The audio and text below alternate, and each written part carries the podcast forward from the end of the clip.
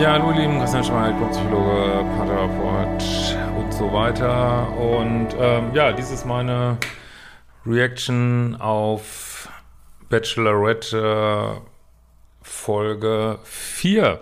Ja, ähm, ich sag mal gleich, also einmal, weil ich von Sprung in Urlaub bin und weil mich die Sendung auch echt irgendwie ganz schön abgefuckt hat. Ähm, Habe ich jetzt mal heute keine Szenen reingeschnitten, mache ich aber bestimmt beim nächsten Mal wieder und wollte einfach mal beschreiben, ja, was ich so gesehen habe und wenn ihr es auch gesehen habt, würde mich auch mega interessieren, wie ihr das seht, weil ich fand es irgendwie weird, muss ich ganz ehrlich sagen. Also, äh, okay, Situation war, dass die Sharon ähm, ja das nächste Date halt angesagt hat, hat fünf äh, Männer mitgenommen. Und das war eigentlich, ist ja sowieso, wisst ihr eigentlich, wo das gedreht ist? Ich meine, ich war ja auch schon mal in Thailand, aber das sieht ja echt irgendwie geiler aus, als wo ich war.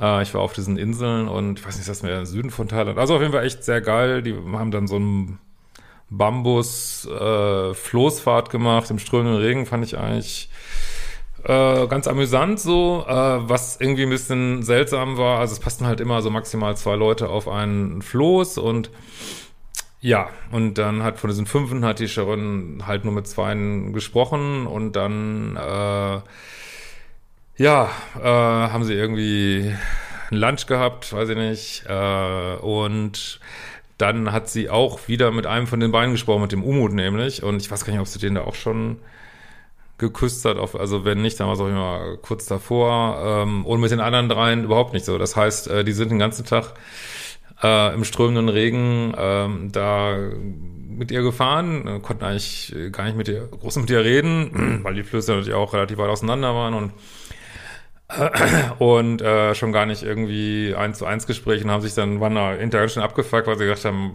warum zur Hölle sind wir da überhaupt mitgekommen, ne? Was was soll der Scheiß irgendwie und Konnte ich total verstehen, muss ich wirklich äh, sagen. Irgendwie, ja, schon. Klar, sie kann natürlich machen, was sie will, aber also das zieht sich jetzt auch durch die ganze Folge. Dass, ich finde, dass sie sich wirklich sehr um sich gedreht hat. So, ne? Gut, ich weiß ich auch nicht, äh, mein Gott, was kommt von ihr, was sind vielleicht äh, Regie, äh, weiß ich natürlich auch nicht, aber ich nehme es jetzt mal so, als wenn sie da auch einen Einfluss hätte. so.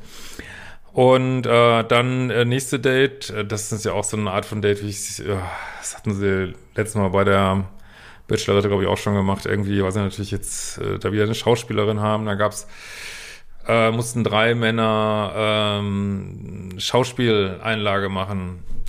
Es waren allerdings zehn Männer in der Villa, das heißt, ähm, wer vor allen Dingen nicht eine Sekunde Sendezeit hat, war Basti. Also, äh, das, das ist auch kleiner Spoiler äh, am Ende rausgeflogen. Äh, das habe ich überhaupt nicht verstanden. Ich finde das äh, ey, der coolste von allen irgendwie. Klar, der einen komischen Job, okay. Aber super lässig, entspannt, äh, drängelt nicht. Ähm, und sie ist da so am struggeln mit, mit manchen Leuten, die irgendwie drin bleiben. Aber Basti pflicht aus. Ne? Kann, wie gesagt, ist alles okay. Aber das wurde überhaupt nicht erläutert, wieso und warum, wieso, äh, muss ich, wie gesagt, muss ich auch nicht, aber ich fand's, ja, habe ich auf jeden Fall daneben gelegen, aber ich konnte es auch nicht, irgendwie überhaupt nicht nachvollziehbar, so, weiß ich nicht. Gut, also dann ähm, waren sie zu dritt da bei diesem Schauspieldate und äh, jetzt, weiß nicht, war das Bachelor oder Bachelorette, da haben wir ja mal so ja, hier Reality, nicht Reality TV, irgendwie hier diese Telenovelas irgendwie nachgespielt. Das, ja, war auf eine gewisse Art vielleicht ganz witzig, aber jetzt sollten so, weiß nicht, ob sie sich das ausgedacht hat, so Szenen gespielt werden, wo es auch wieder nur um sie ging, äh, mehr oder weniger.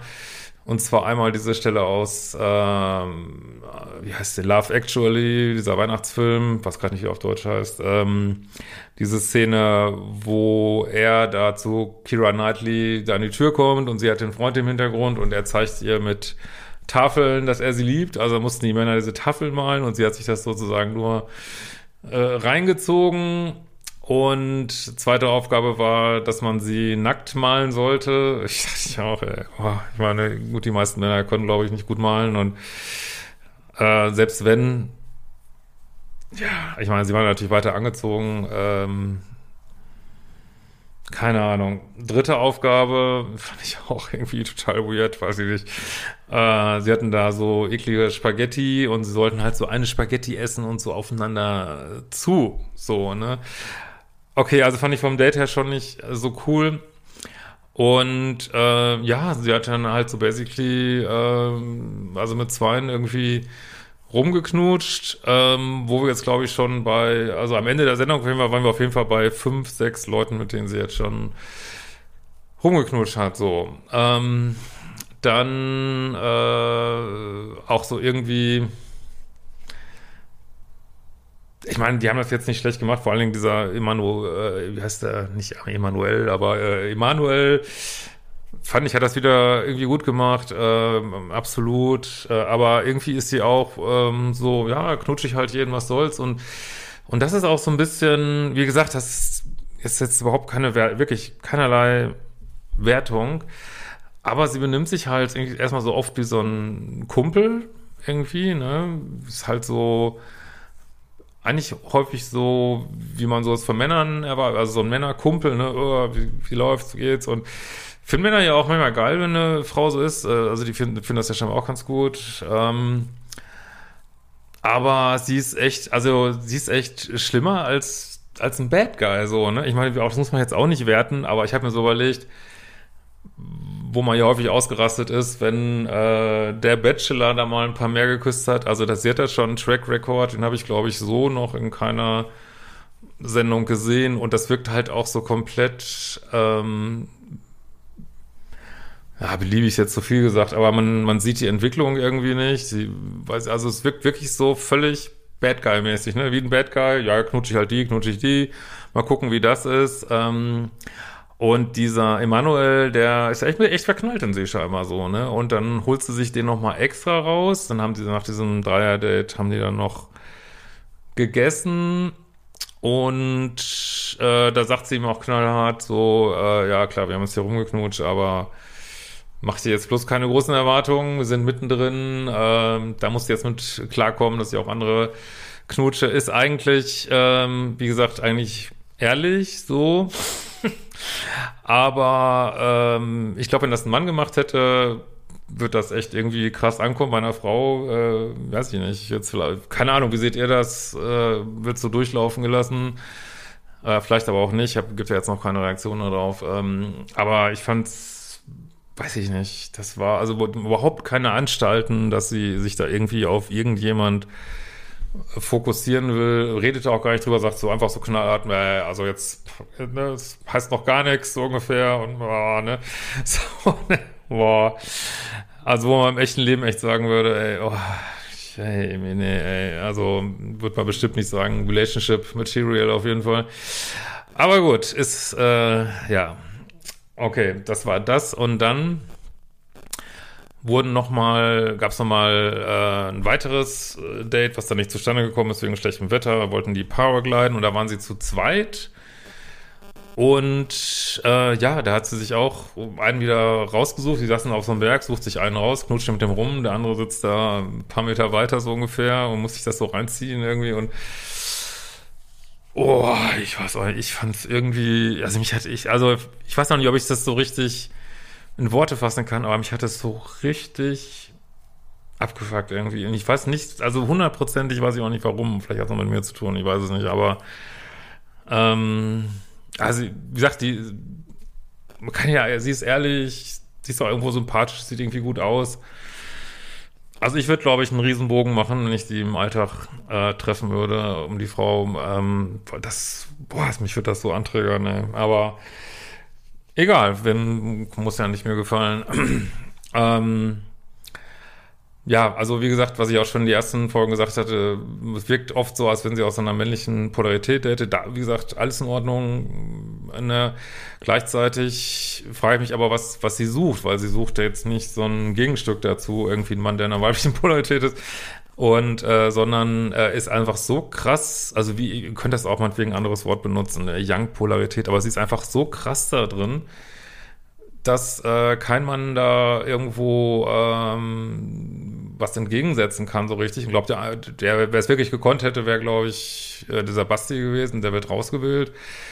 Und ähm, ja, und sie, sie dominiert das Ganze so, dass die, die Männer echt alle, obwohl das bestimmt keine meine, sehen alle gut aus und äh, ja, also wirkt das für mich nicht so, als die jetzt übermäßig schüchtern oder wenig Selbstbewusstsein hätten, aber die kriegt fast alle dazu, dass sie da rumzittern, rumbibbern. Das hat natürlich auch mit den Männern zu tun, aber äh, ich weiß nicht. Vielleicht versteht ihr, worauf ich hinaus will. Äh, also, und es hat irgendwie, hat es dann auch nicht so einen, so einen Spaß gemacht, ich weiß nicht, das zu gucken, weil das war so wirklich, natürlich ist das eine Fake-Welt, aber irgendwie will man sich ja so ein bisschen reinversetzen, dass es vielleicht wirklich darum geht, jemand äh, zu finden.